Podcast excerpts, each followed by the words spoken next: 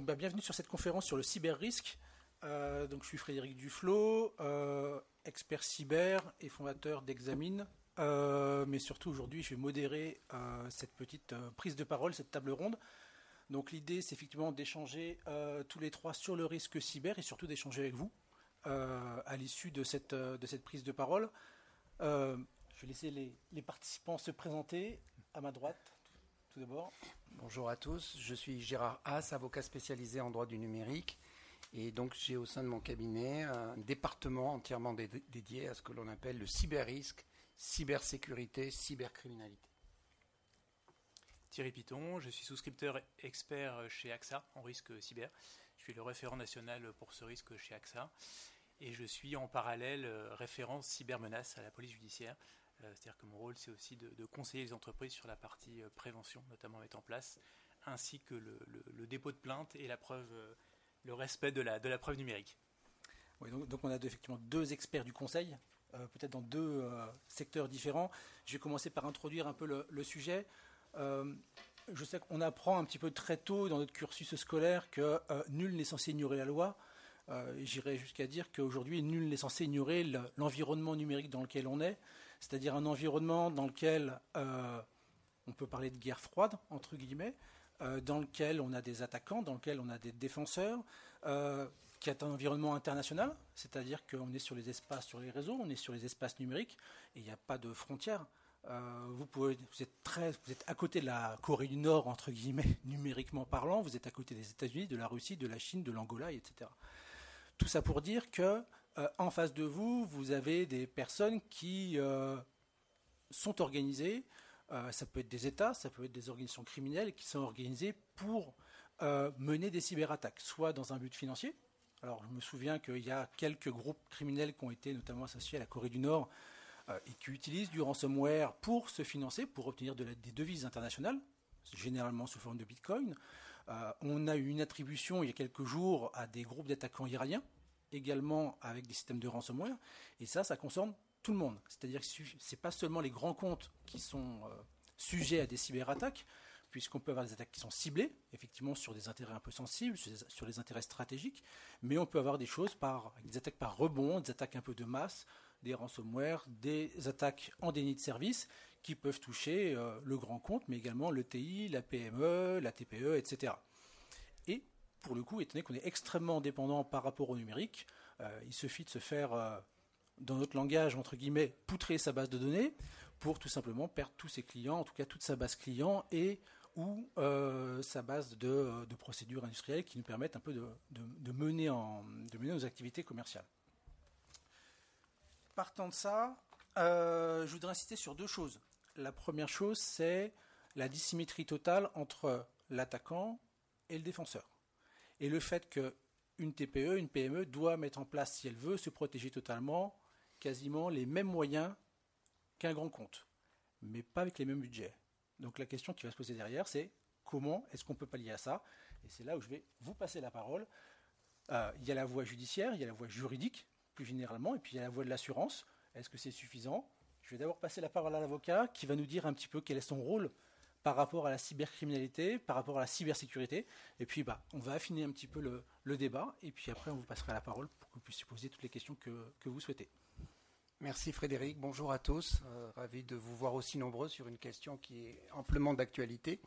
Alors, j'allais dire quel est le rôle, en tout cas, entre l'avocat et, l'assureur? Et, le, lien, est, évidemment, il est là, puisque d'un côté, il y a une entreprise qui doit évaluer sa valeur, et euh, si elle sait qu'elle a sa valeur, que cette valeur, elle peut être euh, sinistre, et donc forcément, à un moment donné, on va avoir, euh, on va faire appel à quelqu'un qui va vous proposer des, garanties derrière cela.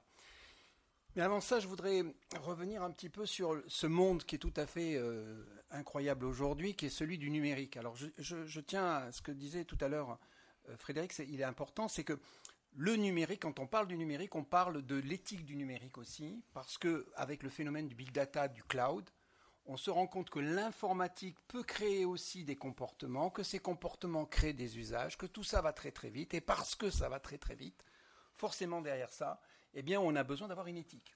Et, c'est en cela que c'est tout à fait particulier, parce qu'il y a très peu de domaines dans le droit qui, qui, font appel à une éthique. Vous avez dans le domaine de la santé, dans le domaine du nucléaire, dans le domaine de la biotique, et puis un peu le RGPD. Mais avec le numérique, on a ces questions. Et pourquoi je vous dis ça C'est parce que les agités euh, du numérique, qui sont les hackers, eux, ils ont une éthique qui est complètement, euh, si vous voulez, différente de ce que l'on pourrait attendre dans la société, où plutôt l'éthique, c'est les devoirs. Là, les devoirs, c'est d'être libre, c'est de faire ce que l'on veut, et euh, justement, c'est de montrer qu'on se méfie de tout ce qui domine. Et pendant très longtemps, c'était ça au début, avec des gens qui rentraient dans des systèmes qui étaient là pour montrer qu'on pouvait y rentrer et que la forteresse était mal gardée. Pendant très longtemps, c'était ça. Et euh, bon, bah, les entreprises avaient mis en place, il y avait des DSI. Les DSI euh, mettaient des forteresses numériques, essayaient de se protéger. Et tant bien que mal, on, faisait, si vous voulez, euh, on, avait, on pouvait trouver des réponses à la cybersécurité qui était de dire que l'humain avait besoin, que le, maillon le plus faible c'était l'humain, que fallait former, sensibiliser, et que bon finalement ça pouvait suffire. Bon. Et il se trouve qu'avec l'arrivée, comme l'a dit Frédéric, de ce média qui est mondial et qui permet d'être partout en étant nulle part, et surtout d'être invisible, d'utiliser l'anonymat, on a vu euh, des gens qui se sont rendus compte, après le côté euh, je suis le bon samaritain, le white hat, qui arrivent pour montrer, réparer, etc. Les activistes, parce que les premiers cyber c'était des activistes. On a maintenant des délinquants du numérique qui euh, ont compris qu'il était plus facile, plus facile d'attaquer une entreprise ou une organisation que d'aller braquer une banque. Et donc c'est venu, c'est maintenant entre les mains de, malfaiteurs, de, malveillants. Et derrière ça, quel est le rôle de l'avocat Je réponds à votre question. Ben, l'avocat, en fait, il devient essentiel parce que dans la vie de l'entreprise, aujourd'hui et de plus en plus, on a transformé la question du numérique de gestion de responsabilité à une gestion des risques, et que ces gestions de risques passent beaucoup par des mises en conformité. Et que la mise en conformité, il y a un pan qui est technique, mais il y a un plan qui est réglementaire. Et donc c'est là où on intervient, et en fait, ce qui s'est passé, et notre métier, en tout cas, nous d'avocats, a énormément changé. Parce qu'en faisant du RGPD, de la mise en conformité et en, accompagnant les équipes au sein des entreprises, on a ce qui est pour nous, j'allais dire, le clignotant d'alarme, c'est les notifications lorsqu'il y a eu une intrusion. Et grâce à ça, il se trouve, c'est un peu la, question quand on se posait où, où on intervient? On, on intervient, c'est que grâce à ça, l'avocat est la première personne qui est appelée lorsque eh bien, il y a une intrusion et que cette intrusion ne porte pas que sur les systèmes d'information, mais il y a un risque de violation de données à caractère personnel. Et donc on est à ce moment-là euh, dans, cette, histoire, et on a monté la cellule de crise, crise etc. Et on est euh, avec la direction, d'abord on est, je pense, et c'est le propre des avocats, ça arrive toujours quand l'attaque? Allez, ça arrive toujours le vendredi, ou le samedi ou le dimanche, ou pendant une période de vacances, et il n'y a plus les ressources. Il n'y a pas les ressources. Donc on, a, appris quelque chose, et il va falloir, pendant le week-end, trouver la solution, parce que le lundi, quand toutes les équipes arrivent, l'écran noir, c'est pas acceptable. Et euh, finalement, bah, c'est que les prestataires extérieurs, avec euh, des équipes vraiment de, haut niveau de direction, qui sont mobilisées pour régler le problème avec un autre problème, et c'est pour ça que l'avocat, c'est assez intéressant, c'est que soit on est dans des secteurs qui font appel à une réglementation particulière, je pense à la santé, les OIV, les OSE, etc., ou sur des données à caractère personnel, mais on a des obligations de notification, et celles-ci sont encadrées dans le temps. Et donc, je vais arrêter là, c'est-à-dire après on va accompagner, et puis à un moment donné, eh bien, il va falloir se poser la question est-ce que l'ensemble de toutes ces conséquences et des sinistres qu'elle crée, eh bien, sont couverts ou pas? Et c'est là où intervient l'assureur. belle, très belle, très belle transition. Ce que je comprends effectivement, c'est que le métier d'avocat, en tout cas moi, j'ai entendu aujourd'hui des mots que j'avais rarement entendus dans, dans, la bouche d'un avocat, qui effectivement parle plus de responsabilité. classiquement de contrat. Et là, moi, j'entends gestion de projet, gestion de crise, qui sont des choses qui étaient il y a quelques années euh, vraiment du domaine des, cabinets de conseil. Oui, oui, non, mais c'est vrai, on a une autre évolution. Mais vous savez, je, pense que depuis que Taïeb a écrit son bouquin sur le signe noir, et je pense que tous les juristes, enfin moi je voudrais peut-être remonter là-dessus, c'est qu'aujourd'hui, quand on veut être un avocat du numérique ou quand on veut s'occuper des questions du numérique, nous devons utiliser l'acronyme qu'utilise l'armée américaine qui s'appelle VUCA, qui est très connu dans le monde euh, du numérique et, de, la stratégie, qui est de dire que nous sommes dans un monde qui est de plus en plus volatile, qui est de plus en plus incertain, incertain qui est complexe et ambigu. Et que par rapport à ça, l'entreprise doit avoir et préparer, d'où la sensibilisation, etc., des questions par rapport à la volatilité, c'est qu'elle doit avoir une vision, que par rapport à l'incertitude, elle doit avoir, euh, si vous voulez, une connaissance des choses, que par rapport à, la complexité, elle doit avoir la connaissance, et enfin par rapport à l'ambiguïté, elle doit être agile. Et donc à partir de là, ben, on, est prêt à répondre à, tous ces besoins. Il faut dire aussi qu'on travaille beaucoup avec des cartographies. Il faut dire aussi que le métier nous a été simplifié pour ceux qui s'y connaissent, parce que tout ce qui était les normes ISO 27000, mondialement permettait d'avoir des forteresses, mais que maintenant, avec euh, le, si vous voulez, la généralisation et surtout la mobilité, je pense que le problème aussi de la mobilité a créé des trous dans, euh, dans, le, dans, la sécurité des entreprises euh, qui sont colossales. Et donc il faut qu'on puisse répondre à ces besoins parce que ça ne continue pas qu'à la plainte. Et peut-être mon, ami à, côté va, va pouvoir vous en parler, c'est que derrière ça, il y a un vrai travail de savoir, et c'est ce que nous rencontrons le plus souvent, c'est que les entreprises ne savent pas quelles sont les valeurs qu'elles doivent protéger, dont une qui est la data, et qui en fait a posé un vrai problème, en tout cas juridique et assurantiel, qui était de dire que la data, euh, c'était un bien immatériel qui ne faisait pas partie des garanties qui étaient habituellement euh, protégeables, enfin couvertes. Dans le scope. Et justement, côté assureur, euh, par rapport à cette data, par rapport à ce, à ce numérique, est-ce que votre rôle traditionnel a changé euh, Et quel est votre rôle justement en matière de, bah, de cyberattaque, de cybermenace? Nous, on accompagne en fait le dirigeant d'entreprise en tant qu'assureur dans la gestion des risques. Le, le, risque cyber aujourd'hui est un risque, s'il faut rappeler aussi, qui est stratégique. C'est-à-dire, c'est dans l'échelle des risques, le dirigeant, il doit mettre ça tout en haut finalement de, ça, de ces risques et se dire euh, c'est de la responsabilité du directeur euh, général. C'est au directeur général de prendre ce sujet en main, quelle que soit la taille de l'entreprise, que ce soit une TPE jusqu'à une entreprise du 40, ça doit dépendre du directeur général. Pourquoi? Parce qu'effectivement, les impacts, on a parlé beaucoup de la menace, mais sont très importants. Il y a des impacts métiers, on a parlé, et, le plus important, c'est la continuité d'activité. L'entreprise qui s'arrête, c'est quand même un impact business euh, énorme. Il y a des impacts en termes euh, euh, réglementaires, effectivement, pour l'entreprise, et là, tout l'avocat a son sens de l'accompagner, effectivement, l'entreprise là-dedans, parce qu'on parle de conformité. Et il y a aussi des impacts de réputation, c'est le troisième type d'impact, qui sont aussi très importants pour l'entreprise. Tout ça, ça relève de la direction générale euh, et, le cumul de ces impacts peut créer finalement, aller jusqu'au dépôt de bilan de l'entreprise. C'est-à-dire qu'aujourd'hui, on parle euh, d'un risque de défaillance qui est accru par une cyberattaque. Et une étude qui est, sortie il n'y a pas longtemps qui dit que dans le mois qui suit une cyberattaque, le, risque de défaillance augmente de 70%. Donc le chef d'entreprise, il a un risque stratégique en face de lui et un risque même létal pour son activité, pour son business, quelle que soit la taille de son, de son entreprise. C'est important de le préciser. Alors une fois qu'on a dit ça, comment on gère le, risque? C'est souvent ce qu'on nous pose la question, le dirigeant dit ok, mais par quel bout je prends le sujet? Comment je vais traiter ce, sujet fondamental? Il y a, c'est des, mesures de base, mais il y a une première ligne de défense, et ça c'est à la main de l'entreprise.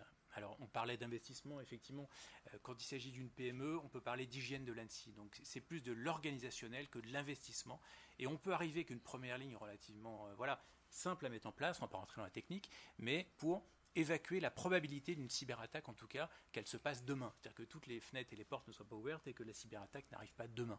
Retarder quelque part la, cyberattaque qui arrivera de toute façon, mais la retarder dans le temps, c'est une question de, probabilité. Pour les plus grandes entreprises, on va plus être sur des, outils un peu plus perfectionnés, évidemment. On va chercher effectivement notamment à détecter la menace euh, et à pouvoir avoir une résilience importante derrière. Et ça, c'est ce qu'on va s'attacher à regarder en tant qu'assureur. Ça, c'est la première ligne, c'est-à-dire je, je sensibilise les salariés, c'est 80% euh, des attaques passent par des salariés qui cliquent sur des emails malveillants. Donc c'est, et ça coûte pas cher aussi de, former ces salariés. C'est, vraiment l'opération de prévention la plus rentable. Voilà, entre le rapport j'investis et le, la, plus rentable. Et après, euh, c'est je, bah, je mets des, un niveau de protection en regard avec la taille de mon entreprise. Ça, c'est la première ligne. Et là, effectivement, il faut, et je suis conforme au RGPD. C'est aussi la base de se dire, bah, j'enregistre traitement si je suis, euh, euh, je suis conforme au RGPD. Cette première ligne, elle est totalement faillible. Il n'y a pas un DSI aujourd'hui ou un RSSI qui va vous dire moi je suis tranquille, je suis. ça arrivait encore il y a quelques années. Aujourd'hui, c'est terminé. Il n'y en a plus un qui ose dire ça. Évidemment, elle est totalement faillible. Preuve en est, cette année, la retentissante euh, cyberattaque sur Soprasteria, qui est quand même un des champions français de la cybersécurité et qui s'est pris une cinquantaine de millions d'euros de, coûts, etc. Donc si ça arrive à Soprasteria, ça arrive à n'importe qui, n'importe quelle entreprise euh, va pouvoir être, être, touchée. Sur ce premier niveau, quand même, il faut dire, il y a, quelque chose qui, est, qui, qui, qui m'a laissé baba c'était le fait de, savoir que quand on fait de la sensibilisation et de la formation en entreprise sur les questions de la sécurité, de, l'informatique, du matériel, etc., il faut en moyenne cinq formations, cinq formations pour que les salariés aient compris un petit peu le mécanisme souhaité. Donc vous imaginez. Et encore, quand on a fait ces cinq formations, il reste c'est 70% des personnes qui ont compris. Donc ça veut dire qu'elle est en permanence. Et donc cette sensibilisation et cette formation de premier niveau, mais qui est quand même la plus importante, euh, implique vraiment de, euh, une continuité. Donc ça se fait avec une, en continuation. Hein, c'était le Tout à fait, notamment avec des tests de phishing. Effectivement, on va voir, on va regarder le taux de clic et voir effectivement si l'entreprise, si la formation qui a été faite euh, est efficace ou pas. Et on regarde le taux de clic et on va même détecter certains qu'on appelle des serial clickers, qui eux, de toute façon, quelles que soient les formations, ils vont cliquer sur tout ce qu'ils ont. eux, il faut les prendre dans un bureau et leur discuter et on est sur un autre mode de voilà, dire non, il faut arrêter de cliquer. Euh, mais voilà, ça c'est la première ligne. Au-delà de la sensibilisation, vous faites des tests ou des exercices. Donc il est conseillé de tester et de faire Bien des sûr, réguliers. Tout à fait, d'intrusion, des, des, pen tests, etc. Euh, après, bah, tout dépend de la taille de l'entreprise euh, et des moyens qui, qui, sont, qui sont en œuvre. Pour résumer sur cette phase, on va dire que si tu veux pas avoir de claque, ne clique pas. Voilà, Je sais qu'il y a une métaphore. En tout cas, pour mon entretien annuel, je vais clairement pas cliquer. Hein. C'est beaucoup trop dangereux.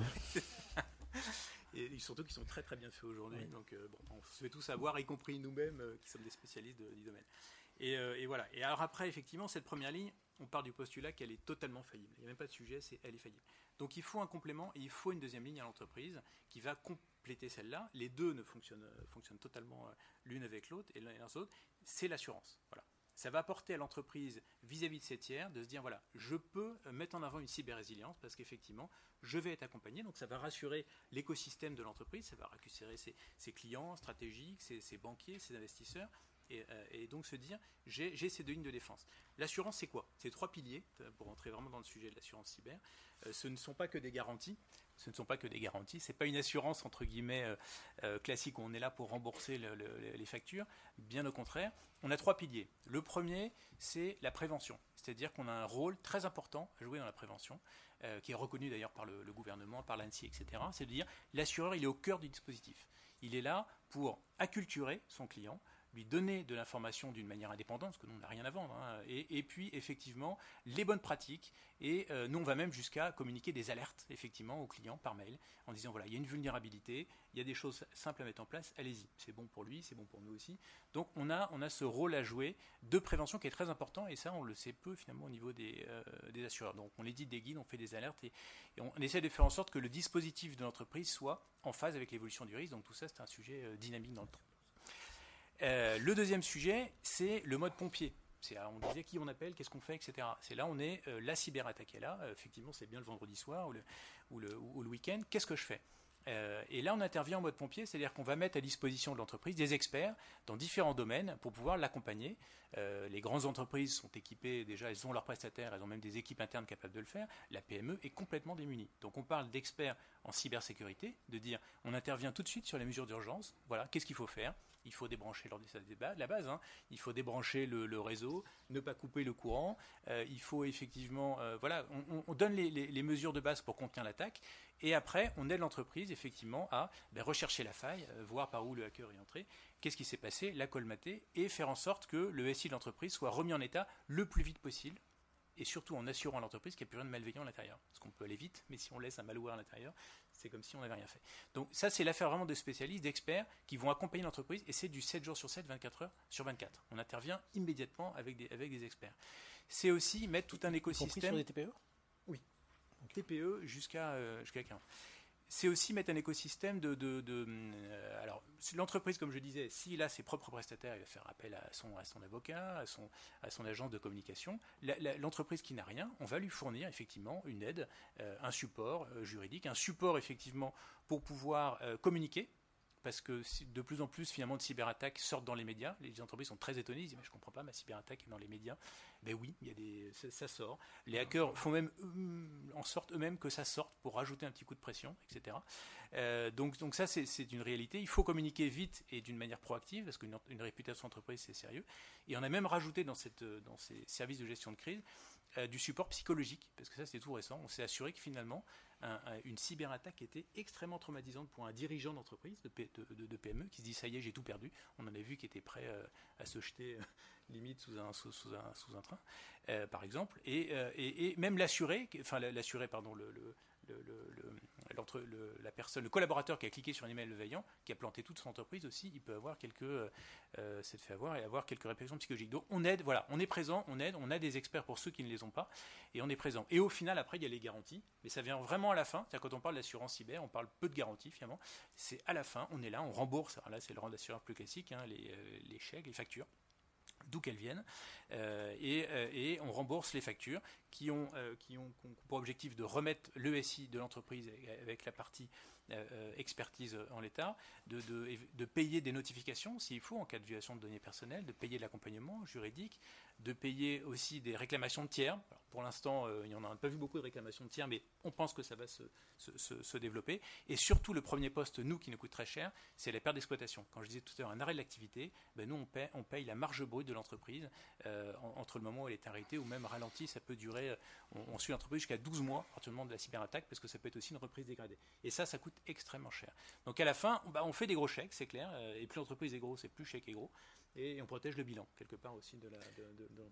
donc, donc, du coup, vous avez intérêt à aider effectivement vos clients parce que comme ça, ça vous coûte moins cher vous avez intérêt à ce qu'ils reprennent le plus vite possible. Oui, euh, exactement. On a intérêt, mais pour eux comme pour nous, hein, on est vraiment, on est dans le même bateau, donc on les aide depuis le départ. Et puis après, notre stratégie, c'est que ça reparte vite. Euh, on sait qu'une entreprise, plus elle est arrêtée longtemps, et plus l'impact va être, va être très compliqué pour elle de se remettre, notamment en termes de trésorerie. Et on voit qu'il y en a qui, euh, voilà, qui disparaissent mm. parce qu'elles n'ont pas les reins solides. Du coup, je vais vous titiller un petit peu. J'appelle mon avocat, mon assureur, ou j'appelle un tiers quand je suis cyber attaqué alors, bah, en fait, tout dépend de, de, où en est l'entreprise.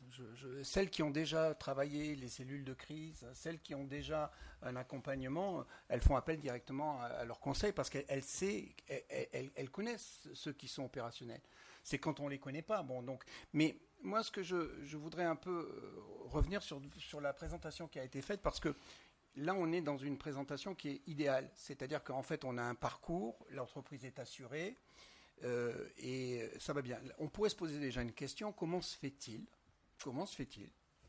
que la plupart des entreprises, enfin beaucoup d'entreprises françaises, n'ont pas d'assurance cyber-risque? Parce que c'est là on nous dit idéalement, bah oui, mais, mais en fait, en réalité, la plupart du temps, quand on arrive dans une entreprise qu'elle a été attaquée, on se rend compte que la police qui a été mise en place ne correspondait pas. Et donc on, oui, ben on va répondre à deux, si vous voulez. Je, je, sur cette raison, pourquoi les entreprises voilà. sont terminées Alors, on passe voilà, voilà, Thierry, je vous laisse. Alors, en fait, nous, on s'est rendu compte quand on est arrivé là-dessus, c'est que beaucoup, d'abord, un, il y a un constat, c'est que l'assurance cyber-risque n'est pas obligatoire. Il y a des domaines en droit euh, où on est obligé d'être assuré. Hein, en automobile, par exemple, vous devez, euh, vous ne pouvez pas conduire un véhicule sans être assuré. Dans les autres, c'est conventionnel, c'est-à-dire c'est l'entreprise qui décide. Et donc, quand on regardait un petit peu euh, dans, en, avant, si vous voulez, d'une crise, mais on regarde un petit peu où est l'année, que se passerait-il si jamais il y avait une attaque, eh bien, on se rend compte que beaucoup d'entreprises pensent qu'elles sont déjà assurées. Elles pensent qu'elles sont déjà assurées. Elles pensent que l'assurance responsabilité civile professionnelle couvre, ou que c'est l'assurance perte d'exploitation bien matérielle qui couvre, euh, ou que c'est l'assurance kidnap, ou fraude, ou etc. Donc il y a plein de choses là-dessus. je vous laisse. Non, non, je suis tout à fait d'accord. alors, ça dépend de la taille aussi de l'entreprise. C'est-à-dire que les grands ont très bien compris qu'il y avait effectivement un sujet très important. Aujourd'hui, le CAC 40 est tout équipé, le SBF 120 aussi, et, les ETI sont en train de, de, s'équiper. Et, c'est vrai qu'à un moment, un chef d'entreprise se dire, mais voilà, c'est un nouveau risque, parce que c'est nouveau quand même, est-ce que je suis couvert ou pas euh, Il y a un sujet aussi de, de montée en, en puissance des, intermédiaires, parce qu'en fait, entre nous et l'entreprise, il y a un intermédiaire. Est-ce qu'il est capable d'en parler? Est-ce qu'il a compris le risque? Est-ce qu'il, il faut que l'information arrive au bout de la chaîne du chef d'entreprise dans cette zone industrielle, qu'il comprenne le sujet, qu'on lui explique le risque et qu'on lui explique la solution. Et il y en a, c'est vrai, certains qui se disent, alors déjà, bon, je n'ai pas besoin. Je n'ai pas besoin. Euh, ils, vont pas s'intéresser à moi, mais comme disait Frédéric, bah si, on peut. Aujourd'hui, tout le monde est touché, ça va tomber à côté. Euh, ou alors, euh, mes assurances le couvrent, ce qui n'est ce qui n'est pas le cas. Ou alors, c'est de se dire, j'ai des prestataires. Et ces prestataires, finalement, je leur délègue quelque part cette responsabilité. J'ai un prestataire qui héberge mes données, bah voilà, je suis tranquille. Mais non, pas, du, non tout. pas du tout. et donc, ça, c'est des, des, idées reçues euh, auxquelles on tord le cou en permanence toute la journée, mais il y a encore beaucoup d'idées reçues où les entreprises se disent bon finalement voilà, euh, je, vais, je, vais, me reposer sur quelqu'un euh, qui, héberge mes données, il est responsable. Et quand on, quand on regarde le contrat, il n'est pas responsable de grand chose. Hein. Alors il y, y, a, autre chose aussi qui donc ça c'est un, fait. Donc on se trouve que dans beaucoup d'entreprises on pense qu'on est couvert et on, ne l'est pas, ou on est mal couvert ou pas bien couvert ou pas du tout couvert. Enfin bon c'est à, voir et, et d'où l'intérêt d'une assurance il y a un autre phénomène aussi qu'il faut savoir, c'est que quand on regarde un peu les profils des attaques, moi, ça m'a énormément surpris parce qu'à un moment donné, on, est là, on, joue les pompiers parce que finalement, c'est ça, on est les pompiers. Euh, on est les pompiers et, il, va falloir aller aussi très très vite. On est, comme, comme on le disait, moi j'ai eu des directeurs juridiques qui, à la suite d'une attaque cyber, euh, ils, se pètent euh, une jambe, enfin, physiquement, le, le corps lâche parce que c'est une telle pression euh, qui, est quand même, euh, il faut, il faut savoir, et c'est pour ça que j'étais très sensible à ce que vous dites, l'accompagnement psychologique, parce que c'est vrai que c'est nécessaire, c'est un choc d'une violence interne. Mais vous allez voir les chocs que l'on peut avoir. Mais quand on fait le profil de ceux qui attaquent, alors il y a ce qu'on a dit, c'est le cyber, euh, l'hacker qui a, qui a trouvé une faille et puis qui est content, mais ça ne représente que 23% des attaques. Vous avez ensuite les erreurs humaines qui sont à s'autoriser, mais surtout, ce qu'il faut savoir, 33% des attaques cyber ont été commandées par des concurrents. Donc c'est-à-dire que là aujourd'hui, c'est un, point aussi important, c'est que quand on regarde un petit peu, ce sont des concurrents ou, c'est ce qui est pire, c'est qu'on a formé des gens, mais c'est l'intégrité de la personne à l'intérieur de l'entreprise qui était mécontent et qui est allé sur le dark web vendre des données ou a pu échanger ou s'est fait avoir, ce qu'on appelle l'ingénierie sociale, mais qui s'est fait, qui s'est fait attraper, manipuler et qui a communiqué des données parce qu'aujourd'hui, je vous vois dans, dans j'ai votre image, je vais sur les réseaux sociaux, je vous, je, vous questionne par LinkedIn, je vous suis dans le métro ou dans le, dans, dans le train lorsque vous pianotez, et à ce moment-là, j'arrive à faire des profils. Et je vais vous dire une chose, nous, dans les opérations, quand on a fait appel aussi à nos équipes qui allaient euh, vérifier euh, ce qui s'était passé, parce qu'après, il faut trouver l'origine, parce que euh, on, on se rend compte que c'est une personne qui venait, tiens, d'être recrutée récemment et qui est venue dans l'entreprise, mais qui était mécontente d'en avoir quitté une autre. Et qui... Donc, vous voyez, il y a toute une stratégie autour de ça. C'est pour ça que dans les cellules de crise, je le dis, vous devez impérativement à côté du directeur juridique, du DAF, du DSI, du RSI, vous devez mettre la DRH. La DRH est très importante parce qu'elle connaît les mouvements euh, des personnes. Ça, c'est un point important. Autre chose, pour vous montrer quand même l'intérêt de l'assurance. J'ai fait l'objet, été le conseil de plusieurs laboratoires de, euh, de biologie qui ont fait l'objet d'une cyberattaque euh, il y avait plus euh, dans la région de Nord-Ouest. J'en défendais 15. Le problème que l'on a eu, on était en pleine crise de sida. Il y a eu un problème. Il y a aussi euh, le cyberrisque, c'est dans une opération de migrement et de bascule. Ça, c'est le, problème, c'est qu'à ce moment-là, il y a des données qui ne sont pas rapatriées, tout ce que vous voulez. Mais le problème que l'on a eu, c'est que Libération, Libération, a fait la une ou la deuxième page de, cette fuite d'informations qui avait été faite par un hacker qui, comme par hasard, était un gentil hacker, mais qui était la main de ceux qui voulaient demander la rançon. Et euh, ce qui s'est passé, c'est qu'il y a eu un phénomène de, folie, d'affolement. Nous avions donc la crise à régler, trouver où, où se trouvait l'extraction, mais j'avais en plus 700 plaintes par jour qui ont été déposées pendant 10 jours. On est arrivé à 7000 plaintes. Vous voyez un petit peu la tension que ça crée. Et là où l'assurance a été vraiment intéressante, et juste pour le montrer, rien que ça devrait permettre qu'il faut que les entreprises y pensent. Nous étions avec des laboratoires, les gens qui vont dans des laboratoires ne communiquent pas tout à fait exactement leurs données. Et on ne peut pas les contenter par, par email. Et vous êtes face à des données sensibles, et donc par conséquent, le responsable du traitement doit apporter la preuve lorsqu'il y a un risque élevé après les 72 heures et donc dans les meilleurs délais, être en mesure de pouvoir justifier qu'il a bien informé les personnes des risques que cela couvre. Donc on a fait un communiqué que l'on a mis sur le site, mais ce n'était pas suffisant. Et donc là, ce qu'on a fait, on a appelé la compagnie d'assurance pour voir si ce n'était pas couvert et c'était un risque qui était couvert, et on lui a dit comment, euh, qu'est-ce qu'on fait. Et là, on avait trois possibilités. Et c'est cela pour vous montrer qu'il y a une vraie équipe qui se met. On avait faire un courrier simple, faire une lettre suivie ou faire une lettre recommandée. Et donc, on, a dit à l'assurance, et l'assurance nous a dit, écoutez, envoyez-nous les, devis. On a envoyé les devis. Là, on savait, parce que des fois, les compagnies d'assurance dans les services qu'ils peuvent vous apporter, c'est qu'ils ont tout un canevas de, prestataires qui vont répondre à ces besoins, ou quand on est affolé, on n'a pas le temps d'aller les chercher. Bon, là, on les avait, et donc, ils nous ont fait les devis. Le devis, je vais vous le dire quand même. On avait 150 000 personnes à informer par lettre recommandée. Et on avait, il fallait le faire dans les meilleurs délais. Le coût de l'envoi en recommandé qui a été opté, qui a été choisi par l'assurance, parce que c'est l'assurance qui nous a dit non, il y a un risque qui est trop élevé et donc nous, on, couvre celui-là, c'était 750 000 euros. 750 000 euros qu'il fallait sortir tout de suite quand on fait l'envoi.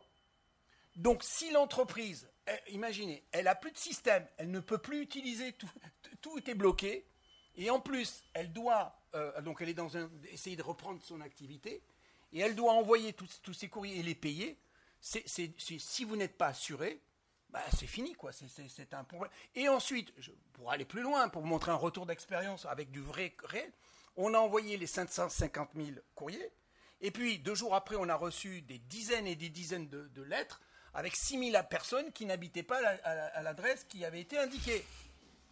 Et donc, il a fallu parce qu'on s'est dit, si jamais la CNIL vient nous faire un truc et nous demande de justifier, on a dû prendre une salle dans laquelle on a mis euh, les, trucs pour pouvoir le justifier. Donc c'est ça les, cyber, les, cyberattaques. Et puis ensuite vous avez la presse qui vous interroge, etc., des experts. Mais le temps de reconstitution, parce que ce qu'il faut voir, c'est le temps d'une reprise en activité. Prenons les très gros, hein, les Thales, les Cyber Orange, enfin, etc. C'est trois mois. À minima, c'est trois mois. Comment vous faites pendant ce temps-là? Donc c'est vraiment quand on dit on est très très euh, si, si l'entreprise n'a pas mis en place son système de redémarrage, euh, on, on s'en relève pas. Et justement, quelles sont un peu les, mesures qu'on pourrait mettre en place hein, Parce que les sauvegardes. Au-delà, au-delà peut-être des sauvegardes, parce que moi ce que je comprends, c'est que Bon, on peut attendre effectivement la communication, on peut mettre en, place une gestion de crise, mais l'idée c'est quand même de redémarrer le plus vite possible. Alors c'est là où il y a un problème aujourd'hui qui a été fait, on va avoir le débat, c'est que donc on est tous ici d'accord pour dire que face à un sinistre et lorsqu'on a évalué la valeur, si vous avez un assureur qui vous propose une, une garantie, enfin une protection, euh, euh, c'est une faute presque de gestion de la refuser mais, on va passer la parole à mais je, voudrais quand même dire, je voudrais quand même dire, mais le, le problème, c'est que lorsque l'on est dans ces situations, je ne me rappelle plus la question là, tu m'as coupé. c'était volontaire, c'était pour passer la parole à Thierry. Oui, c'était commandant. voilà. Donc, le, sujet vraiment, c'est à l'entreprise de se dire, encore une fois, hein, ça, va, cette cyberattaque qui va me causer des préjudices va arriver, donc j'anticipe. Effectivement, je m'assure, euh, je, prépare un petit peu une, une, cellule de crise avec les personnes dans l'entreprise qui vont être impliquées, on en a, on en a parlé. Euh, j'ai les bons numéros à appeler. Et puis, euh, voilà, c'est aussi le dépôt de plainte. Il faut oublier le dépôt de plainte parce qu'effectivement, nous, en termes d'assureurs, on intervient sous réserve que l'entreprise ait déposé plainte. Ça fait partie, en tout cas, des choses qu'on demande à l'entreprise. Donc, c'est certaines sont un peu réticentes pour le faire. En tout cas, voilà, on les, contractuellement, elles doivent le faire. Et puis, et, c'est très important aussi pour la suite hein, des, enquêtes, parce que certaines aboutissent quand même. ces plaintes arrivent à être recoupées, et il y a eu un, succès quand même. voilà, Imotet en, en, début d'année, c'était un succès intéressant en Ukraine. Ça a été, la police est intervenue, a, réussi à arrêter un, groupe de, hackers en Ukraine avec, avec, la police ukrainienne. Donc ça fonctionne, on peut y arriver, ça se développe. bon, depuis Emotet est un peu ressorti ailleurs, mais voilà. Mais en tout cas, il y, a des, il, y a des, il y, a des, succès qui sont là. Et puis il y a la CNIL, effectivement. Et la, CNIL, elle est très importante parce qu'elle met l'entreprise en risque si elle ne le fait pas. 72 heures, ça passe très très vite. Et effectivement, à un moment, voilà, cette première déclaration initiale est relativement simple. La suite, quand il faut expliquer à la CNIL qu'est-ce qui s'est passé, euh, par où le hacker est entré, quelles données il a été exfiltré, etc., c'est là où ça se complique plus et il y a besoin d'accompagnement. Et des toutes les punitions, oui. En plus, vous êtes victime, vous êtes dans là, et puis vous allez avoir des hein. contrôles après pour qu'on vienne voir vos systèmes. Voilà. Donc, mais c'est euh, comme ça que ça se passe, c'est vrai. La donc une ETI, euh, elle est plutôt, euh, ou une grande entreprise, elle a les compétences. Une PME, quand on lui dit il faut faire un rapport de 30 pages pour la CNIL, elle est un peu plus, un, peu plus, un peu plus démunie. et donc certaines PME se disent bon bah voilà, on va essayer de passer ça un peu sous silence, sous le tapis. Il y a une, potentiellement une, fuite de données, mais ça, c'est exactement ce qu'il faut éviter. C'est ça que la CNIL sanctionne aujourd'hui. C'est la mauvaise foi, c'est la personne qui voilà, a eu un ransomware ou soupçonne une fuite de données, puis finalement, bon, se dit on va laisser passer le, sujet, faute de compétences et d'accompagnement. C'est pour ça qu'il faut être présent. c'est là où je voudrais venir. C'est que jusqu'à présent, en, préparant cette, cette, euh, euh, euh, intervention, j'ai pris tous les ouvrages que j'ai au cabinet sur la sécurité informatique. Je trouve que j'en ai beaucoup et donc j'ai regardé et j'ai regardé tout ce qui était fait avant 2018. Et avant 2018, donc il y a tout plein de choses, mais c'est une littérature incroyable, machin, etc avec beaucoup de avant, avant, puis c'est les fuites. Bon, c'est vraiment c'est les systèmes d'information. Mais alors, quand vous prenez ces bouquins, mais je, vous assure, je les ai, je crois, tous vus. Il y a le fléau d'aujourd'hui, il n'y est pas. Le ransomware. Non, mais il n'y est pas. de temps en temps, il y en a qui l'appellent, mais ce n'était pas quelque chose qui était courant. Alors, il faut maintenant revenir avec cette question du ransomware. Dans beaucoup de cas aujourd'hui de cyberattaque, le ransomware est le levier qui peut permettre de rebondir le plus rapidement possible, parce que c'est la solution. C'est la, fin, la fin de l'attaque. Attendez. Donc officiellement, comme toujours en langue de bois, il n'y a jamais de... On paye jamais la rançon. J'ai jamais vu, on paye jamais la rançon. Mais il y a après la vraie vie. Et donc qu'est-ce qu'on fait? Il y a une reprise d'activité qui, de toute manière, ne reprendra pas avant trois mois. C'est à peu près la moyenne et quand c'est vraiment très fort. Et puis, le truc qui se fait que ça va arriver. Alors moi, je vais vous donner des exemples parce que je les ai vécus. Des chaînes de télévision qui, la veille des Jeux Olympiques, tous leurs serveurs ne fonctionnent plus. À la veille de grands événements sportifs, le plus gros distributeur et sponsor d'un événement toute, sa production bloquée. On, continue, donc on, peut là encore tout le temps on a ce genre de phénomène. Et là vous avez le PDG, le responsable de traitement, qui dit à ses équipes moi je ne veux pas savoir, ça doit redémarrer. Comment on fait? Et donc il y a la question de la rançon. Et pendant très longtemps, c'est le débat, c'est que les compagnies d'assurance faisait une évaluation bénéfice-risque et à partir du moment où on pouvait démontrer qu'il y avait un véritable hacker qui allait communiquer les vrais codes, que ça fonctionnerait, il y a toute une alors c'est là où il y, a il y a une négociation. C'est pour ça que je dis le rôle avocat il est très intéressant là-dedans parce que c'est secret entre guillemets tous ces machins là vous allez avec eux, ils vont vous donner des brides, vous payez un peu, ils vous donnent, etc. Et donc ça va permettre de redémarrer. Et pendant très longtemps, les compagnies d'assurance, lorsqu'elles faisaient le bénéfice-risque, considéraient que c'était peut-être une solution pour ne pas augmenter les dégâts pour l'entreprise. Et puis, ça s'est saisi d'une manière politique où en fait on a dit, oh, c'est quand même un scandale. Et puis vous avez eu quelques-uns qui n'étaient complètement en dehors du marché, qui ont dit, oui, mais alors c'est grâce aux... Les, les, hackers sont financés par les compagnies d'assurance. Non, mais c'était ça. C'était, vous savez, c'est comme aujourd'hui, on vous dit, c'est pour votre sécurité qu'on limite la, vitesse à 30 km/h. Bon, pourquoi pas? Et à ce moment-là, je termine et je vous laisse après la parole là-dessus parce qu'elle est importante. On a eu de très bonnes compagnies d'assurance qui ont dit, mais puisque c'est comme ça, nous ne prenons plus en charge les rançons. Parce que nous ne voulons pas, on avait trouvé le moyen, nous ne voulons pas, pour elles, euh, euh, financer les, pirates. Et ce qui fait, alors je ne parle pas pour des grandes qui ont d'autres possibilités, mais pour toutes les petites, il n'y a plus de solution de secours par rapport à ça. Voilà, c'est juste c'est pour vous donner. Et donc il y a un enjeu derrière ça, puisque aujourd'hui, alors je, terminerai avec ça parce que on le voit. si les entreprises qui étaient avant assurées à la cyber, ils avaient déjà des couvertures. Mais une PME aujourd'hui qui voudrait, il y a une enquête avec un audit pour voir. Alors on va le dire que c'est la prévention, mais si vous avez tous les, en fait, bref, pour pas qu'il y ait de risque. Enfin, c'est normal. L'assureur, c'est aussi un commerçant. Il n'est pas là pour payer. S'il peut éviter, euh, il mutualise. Je suis désolé, mais posons le problème tel qu'il est aujourd'hui. Et je trouve que dans le discours qu'il y avait avec les PME aujourd'hui, celles-ci sont particulièrement affaiblies parce qu'elles n'ont pas la réponse pour redémarrer rapidement, parce qu'elles ne sont pas couvertes là-dessus. Voilà, c'est tout. C'est un constat que je fais aujourd'hui. Euh, et voilà. moi, je vais, faire un, deuxième constat. Euh, c'est de, mémoire, on a quand même un certain nombre de ransomware qui effectivement demandent des rançons généralement en Bitcoin, en Ether et ce genre de choses, mais dont les portefeuilles Bitcoin n'existent pas ou sont défaillants. C'est-à-dire que derrière, on a des attaques qui ressemblent à des ransomware, qui n'en sont pas, qui ont pour but généralement du sabotage. et accessoirement, on n'a absolument aucune garantie on va que quand, on donne une rançon, que d'avoir on, la, on la prend la garantie, on va pas donner l'argent euh, comme ça. Donc quand euh, là-dessus, nous, on y a, enfin nous, enfin moi, je peux vous dire une chose je, suis vraiment euh, tous les. J'ai trois attaques par semaine avec mes équipes, etc. Et euh, depuis un an, les, week-ends, on ne sait plus ce que c'est. Mais je peux vous dire une chose, c'est qu'on a des équipes. Euh, donc là, parce que nous, on est appelé directement et on a, on a été obligé de les trouver où on va dans le dark web, on va aller voir déjà si l'extraction, euh, s'il se passe des choses, s'il y a des commerces, euh, si le type qui, le groupe qui se positionne, on communique avec eux. On a des gens qui sont déjà dans ces réseaux-là, qui les ont déjà infiltrés. On va discuter avec eux, on voit un peu, on dit un machin, ils nous donnent un petit bout, on regarde un peu.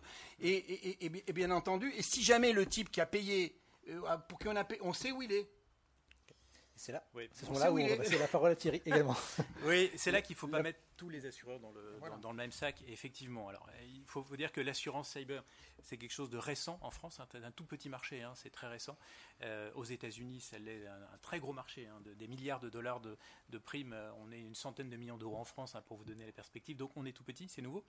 Et des assureurs anglo-saxons, effectivement, ont été les premiers à se lancer sur le marché français avec des pratiques anglo-saxonnes, qui sont celles que vous dites, hein, de dire bah, coût-bénéfice, on regarde, est-ce que ça le coup de payer la rançon, on discute avec le hacker, on, paye la rançon, etc. Euh, nous, on n'a jamais, jamais, jamais eu cette, euh, cette, cette façon de, raisonner, euh, parce que ça, ça, a conduit à des dérives, y compris aux États-Unis, où effectivement, c'était suite au paiement de, de, la rançon de Garmin, il me semble, qui a été une rançon de 50 millions de dollars qui a été payée extrêmement rapidement le, gouvernement américain a dit ça suffit, on est allé dans un système euh, qui est complètement invraisemblable, on va payer des montants de plus en plus élevés et de plus en plus vite, histoire de se débarrasser d'un problème, qui est une fausse façon de s'en débarrasser d'ailleurs, mmh. parce qu'après on est, euh, on, est fiché et, les autres se mettent dessus. Qu'est-ce qu'ils ont fait Le Trésor américain a sorti en octobre de l'année dernière une directive pour dire on va commencer à interdire le paiement de la rançon aux entreprises. Voilà. Et, et, ils commencent à rentrer là-dedans. Nous, on, est là-dedans euh, et on se dit qu'est-ce qu'on fait de fait de tout ça? On écoute aussi le, gouvernement et la position. Et, en ce moment, il y a un groupe parlementaire qui s'est réuni, qui a, qui, a, fourni un rapport qui, euh, préconise l'interdiction du, remboursement de la rançon euh, par les assureurs à cause de cet effet entraînant aussi financement quelque part d'une criminalité dont on ne sait pas si elle peut avoir des, ramifications ou pas avec le terrorisme. Parce qu'à un moment, on peut se faire plaisir, payer la rançon, mais elle va où? C'est des bitcoins, etc. Euh, pourquoi pas euh, Daesh derrière un jour hein, enfin, on, peut, imaginer euh, tout type de choses. donc il y a ce, sujet-là. Et à un moment, les hackers, ils sont très intelligents. Il y a un moment aux États-Unis, ils se sont dit bah, qu'est-ce qu'il y a de plus simple? On va, on, va, on va faire une intrusion chez un assureur et on va aller récupérer les contrats des assurés et on va regarder qu'est-ce qu'ils ont comme montant de garantie sur la rançon et on va demander le maximum. Il a un million de, de garantie, on va lui demander un million. Ça, c'est pas de la science-fiction, c'est quelque chose de, réel. Et vous êtes assuré Pardon? Vous êtes assuré par rapport à ça? Donc voilà, donc on est, on est tombé dans des dérives invraisemblables. Euh, aujourd'hui, il y a même un sujet, tous ces accompagnants dont on parle, je négocie la rançon avec les hackers, etc. C'est pas du tout, du tout des choses que la, que, la police euh, cautionne. C'est même quelque chose qui est à la limite de la légalité. je suis pas avocat, mais en tout cas, euh, discuter avec un hacker, etc., négocier, on, frise quelque part un peu la légalité. Donc tout ça, d'ailleurs, des sociétés qui étaient dedans ont commencé à en sortir et à renvoyer vers des sociétés américaines, de droit américain voilà, on est dans un espèce de, on est là-dedans aujourd'hui. Nous, la position qu'on a prise, on dit c'est simple. Les PME, on les acculture à la prévention. Euh, si on a des bonnes sauvegardes euh, qui sont euh, qui sont pas corrompues, il n'y a aucun moyen de payer la rançon. Ça ne sert à rien. On n'a pas besoin de payer la rançon, donc on ne la paye pas. On récupère effectivement ces données. C'est du bon sens hein, quelque part. et on se dit, si jamais un jour cette sauvegarde est corrompue, il y a plein de solutions techniques qui permettent de récupérer une sauvegarde sans payer la rançon. Alors, il coûte très cher, hein, ça c'est sûr. Mais nous assureurs, on est prêt à payer. C'est un peu le quoi qu'il en coûte. on met pas de, on, paye. Voilà. Même si c'est plus cher que la rançon, c'est pas un souci, on paye, on accompagne. Donc voilà notre position aujourd'hui, et puis on va voir ce que sort le, gouvernement sur la, position officielle. Hein. on l'attend, il y a des groupes de travail. Moi j'ai noté, on, paye, donc ça suffit. On, hein. on, est tous contents, on est tous avocats et nos clients on les défend. On a entendu, on paye, ben, on vous le rappellera, c'est tout. Oui, moi j'ai aussi entendu le fait qu'il y avait quand même des délais, il y avait quand même des actions à mener, que vaut mieux ne pas être attaqué, entre guillemets, ou pouvoir se restaurer rapidement. Les, données. Peut-être je vous laisser la parole une dernière fois, puisqu'il nous reste un quart d'heure. Si vous avez un fait marquant, peut-être, par rapport aux cybermenaces, dont vous pourriez nous parler. Moi, je voulais deux minutes chacun, comme ça. Mais juste une affaire qui est intéressante et qui va, qui va intéresser tous les avocats. Euh, vous savez, il y a eu un virus qui s'appelait NotPaid. Et en fait, lorsqu'il est, il a attaqué les, les entreprises, donc toutes les entreprises ont été victimes de ça. Euh, il s'est trouvé que l'Angleterre et les États-Unis ont considéré que c'était un acte de guerre qui avait été fait par les Russes, à l'origine là-dessus. Et en fait, il s'est trouvé qu'il y a la plus grande euh, compagnie euh, de sorte de Leclerc au champ américain qui a été affectée par cette attaque et qui a vu détruire plus de 30 000 de ces de ses ordinateurs et euh, qui a connu également, euh, enfin, a perdu beaucoup de ses données. Et donc, elle, a, elle, était assurée chez Alliance USA et elle a demandé à sa compagnie si elle couvrait le risque à la fois sur le matériel et puis de manière sur l'attaque immatérielle. Et en fait, ce qui a été intéressant, parce que ça a fait une révision de tous les contrats informatiques, la compagnie, et ça fait, ça fait l'objet d'un procès à l'heure actuelle, la compagnie a dit nous ne couvrons pas, pour une raison très simple, c'est que c'est un, acte de guerre. L'acte de guerre fait partie des événements de force majeure, et par conséquent, nous ne couvrons pas. Alors vous allez me dire que ce n'était pas commercial, etc., vu l'ampleur et tout ça, mais voilà, c'est un peu aussi pour vous montrer qu'il faut bien lire. Alors on n'en a pas parlé, mais on va dire, et on est d'accord tous là ensemble, c'est que la cyberassurance, si les entreprises et vos clients en ont, c'est beaucoup mieux et ils sont bien protégés, déjà d'entrée de jeu, pour, euh, en tout cas, euh, euh, en cas d'incident. Mais ce qu'il faut regarder après, c'est les franchises. Ce qu'il faut regarder, c'est les primes. C'est ensuite ce qui va être effectivement couvert ou pas. Et, toutes les conséquences qu'il y a après. Pour bien négocier. Juste pour regarder un point, OVH qui a flambé. Juste. OVH, il y a, personne n'est couvert euh, là-dessus parce que c'était pas dans le contrat. donc il faut vraiment être très, euh, très, très, très, euh, j'allais dire, impliqué dans ce, dans ce cadre-là. Et si vous voulez faire du cyber, du, du numérique, vous devez regarder, demander les polices qui ont été souscrites. Voilà. Et Thierry, peut-être une anecdote ou quelque chose qui va illustrer votre pratique assurance sur les cybermenaces? La pratique, non, mais l'anecdote, c'est, je, vais redire, hein, qu'effectivement, il faut, euh, il faut absolument anticiper. Euh, c'est une crise qui va arriver, il faut anticiper cette crise. Et moi, j'ai vu des, dirigeants d'entreprise euh, qui l'ont vécu sans l'accompagnement, et c'est quelque chose de, voilà, dramatique. De, dramatique. Donc, il, faut dire bah, à vos clients, en tout cas les gens qui sont en face de vous, prenez ce sujet, gérez ce risque, mettez-le en, tête de vos priorités. ça, c'est extrêmement important. Et quelque chose dont on n'a pas parlé aussi, c'est l'écosystème de l'entreprise. Il y a beaucoup d'attaques. On a parlé de rebond par la supply chain vérifiez vos partenaires, effectivement vos sous-traitants. Euh, voilà, euh, est-ce qu'ils ont des bonnes mesures de cybersécurité? Vous êtes connecté à eux? Tout le monde est dans ce monde numérique, tout le monde est, interconnecté et travaille ensemble. Et il faut s'assurer qu'autour de soi aussi, on travaille avec des gens qui sont voilà, qui ont les bonnes, qui ont les bonnes pratiques et encore mieux s'ils sont assurés. Mais, mais voilà, mais s'ils sont assurés, en tout cas, ça prouve déjà qu'ils ont un minimum de socle parce qu'un assureur les a pris. Donc c'est valeureux tout ça. Il y a beaucoup d'appels d'offres que vous ne pouvez pas, vous ne pouvez pas répondre si vous ne pouvez pas produire une assurance cyber risque. Et, notamment aujourd'hui dans tous les marchés, même dans les data agreements, ça fait partie des, des, points importants. Donc euh, oui, ça, ça, devient nécessaire. Hein, je vais, conclure pour reprendre l'anecdote sur notre PTA de, Gérard. Euh, c'est n'oublions pas non plus le physique, c'est-à-dire que tout ne reste pas en numérique, il y a également le physique et notamment en l'occurrence c'était l'attaque euh, évoquée en 2016 euh, sur qui a touché notamment Merckx. Merckx c'est les containers. Et puis on a retrouvé plusieurs dizaines de portes containers qui se sont retrouvés bloqués dans des dans des ports en Égypte, sur la Méditerranée ou ailleurs. Et euh, quand, vous avez tout votre journal de bord qui est chiffré avec un ransomware et que vous savez où délivrer vos containers, et là on parle de centaines de milliers de tonnes de matériel, et ben vous avez votre pot container qui reste sur place. Ça coûte extrêmement cher, ça leur a coûté 300 millions, et vous pouvez avoir les mêmes conséquences chez les clients. C'est-à-dire que quand le central de surveillance est sur Internet et qu'il y a un ransomware, peut-être qu'il est touché, peut-être que la chaîne de prod et ainsi de suite. C'est-à-dire que tout ne reste pas au niveau du poste de travail, il faut vraiment penser au physique aux établissements et euh, aux personnes qui sont, qui sont derrière.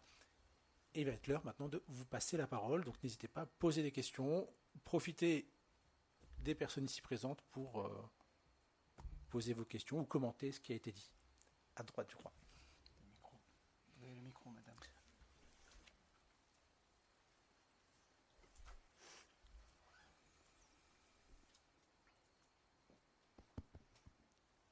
Euh, bah, merci à vous pour, euh, pour, toutes ces informations très intéressantes. Euh, je voulais poser la question par rapport aux assurances. Effectivement, le risque cyber n'est pas encore entré dans les, les traditions des entreprises, et notamment les petites et moyennes entreprises. Mais peut-être que parce que l'offre cyber n'existait pas encore, et, et, un peu, tous les assureurs n'offrent pas cette ce sorte d'assurance, sorte de risque, ne couvre pas ce risque, encore, je pense, mais vous me confirmerez si je dis des bêtises. Et euh, ma question, si une entreprise essaye de euh, veut couvrir ce risque, est-ce que l'assureur pose déjà des conditions euh, pour qu'elle soit couverte, notamment par rapport à toutes les mesures de sécurité qu'elle aurait déjà, dont vous aviez un petit peu parlé? Mmh. Est-ce qu'il y a des conditions pour, euh, pour souscrire à vos assurances? Voilà, merci. Alors, oui, tout à fait. Euh, effectivement, il y a une offre d'assurance euh, d'assurance cyber hein, qui existe sur le, sur le marché français. après, comme je le disais, il faut des, intermédiaires qui soient capables de voilà d'avoir la, la, compétence pour finalement parler de, tous les aspects d'une qui n'est pas qu'un sujet avec des garanties. Si c'était faire un tableau avec des garanties et des montants, Mais parler à un chef d'entreprise, c'est autre chose. C'est lui parler de la gestion de son risque. Et donc, ça, il y a encore beaucoup de choses à faire pour que euh, euh, tous nos intermédiaires, et moi j'en forme beaucoup, soient capables de, d'expliquer les tenants et les aboutissants d'un, contrat et avec des, choses, des choses claires. Et après, oui, il y a des prérequis. Il y a des prérequis. Et effectivement, euh, voilà, il y a quelques années, on n'avait quasiment pas, parce qu'en fait, on était sur un marché, le risque n'était pas si élevé que ça, et puis sur un marché naissant, donc c'est de dire, bon, on va accompagner les entreprises. Aujourd'hui, oui, il y a des prérequis techniques, par taille d'entreprise évidemment. Une PME, on va lui demander un certain nombre de choses, elles sont simples, hein, c'est des, mesures euh, essentiellement organisationnelles, mais, euh, et, une, PME, on va lui demander plus, et une ETI, on va être encore plus exigeant. On va regarder toute la chaîne, est-ce qu'elle est capable de, est-ce qu'elle a sensibilisé ses salariés, comment, est-ce qu'effectivement elle, a, un bon niveau de protection, est-ce qu'elle est capable de détecter une attaque, parce que ça, on n'en a pas parlé aussi. Mais des entreprises ont un, pirate informatique dans le réseau depuis des semaines, des mois. Euh, il faut en moyenne une centaine de jours pour détecter. Donc il y a des entreprises qui n'ont pas cette capacité de détection. Donc à un moment, l'attaque, elle va arriver, le ransomware va arriver, mais ça va être la fin de l'attaque quelque part. C'est un moment où il va s'en apercevoir. Et donc détecter, et après la résilience, on n'a pas, trop parlé de résilience, mais effectivement euh, les sauvegardes, la capacité d'avoir un plan de reprise d'activité, et, notamment sur ces applications critiques. Un chef d'entreprise est capable de dire, voilà, c'est quoi mon appli métier critique pour, pour la société? C'est celle-là. Et bien le jour où ça arrive, il me faut un plan pour me dire, voilà, c'est organisé et on remet euh, cette, cette, application critique en route. Voilà, donc euh, c'est vrai qu'il y a des prérequis aujourd'hui, mais bon, on ne peut pas non plus tout assurer, le risque est très élevé, et il faut aussi qu'on arrive à, bah, voilà, à équilibrer quelque part finalement cette, cette, cette, branche, cette branche toute jeune. Quoi, Il faut peut-être aussi prévoir la, de, vérifier s'il n'y a pas une assurance responsabilité dirigeants et mandataires sociaux. Parce que euh, même si vous avez une assurance cyber, si après il y a des gens qui se plaignent contre le responsable de traitement, euh, ce n'est pas l'assurance cyber qui va le couvrir, ça sera celle-là. Donc c'est vraiment important. Hein. Aujourd'hui, c'est la question numérique et son assurance et les assurances qui vont avec, c'est vraiment stratégique. Et tout est lié, hein, parce qu'effectivement, pour, pour délivrer une assurance euh, dirigeant, de plus en plus d'assureurs regardent si lui-même est assuré euh, cyber pour sa société. Enfin, tout commence à être lié et imbriqué, et voilà, c'est le numérique, ça devient complètement incontournable. Une autre question dans la salle? Allez-y au micro pour parce qu'il s'est filmé. Si vous voulez aller au micro pour que tout le monde puisse.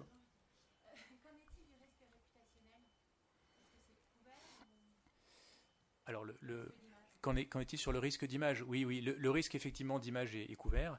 Euh, alors il y, a deux, il choses. Il y a, quelque part euh, l'usurpation d'identité, et c'est arrivé des entreprises de se faire usurper leur identité, et là ça peut leur générer des, problèmes, et on intervient euh, bah, pour les aider sur, les plans, sur, le plan, sur le plan juridique. Et il y a le risque d'image qui est lié à une cyberattaque mal gérée. effectivement, une entreprise qui va dire bon bah finalement je vais, expliquer à, mon écosystème que j'ai eu une panne informatique. Aujourd'hui, il n'y a plus grand monde qui est dupe, mais voilà. Et finalement, ça se sait et que ça part dans un, ça peut mettre complètement l'entreprise en termes de, et donc il y a cet aspect communication sur lequel on aide l'entreprise, on lui met une société experte en communication de crise pour l'aider, voilà, tout de suite dès le départ. C'est-à-dire qu'il faut le mettre euh, dès le début de l'incident. Cette communication, elle doit être gérée tout de suite, pas dans, pas dans un deuxième temps. Et ça fait partie du, oui, la réputation, ça peut être euh, un gros gros problème. Euh, donc, il faut le gérer tout de suite en fait on vient de me dire qu'il y a une conférence qui commence dans 3 minutes. Donc on va être obligé de libérer la salle. Merci beaucoup à Thierry Piton et Haas. Et donc vous avez compris, euh, il y a vraiment quelque chose à faire en la matière. Et en tout cas, on vous invite vraiment à regarder euh, vos systèmes d'information pour voir si vous n'avez pas des petits outils malveillants à l'intérieur. Bonne journée à tous. Merci.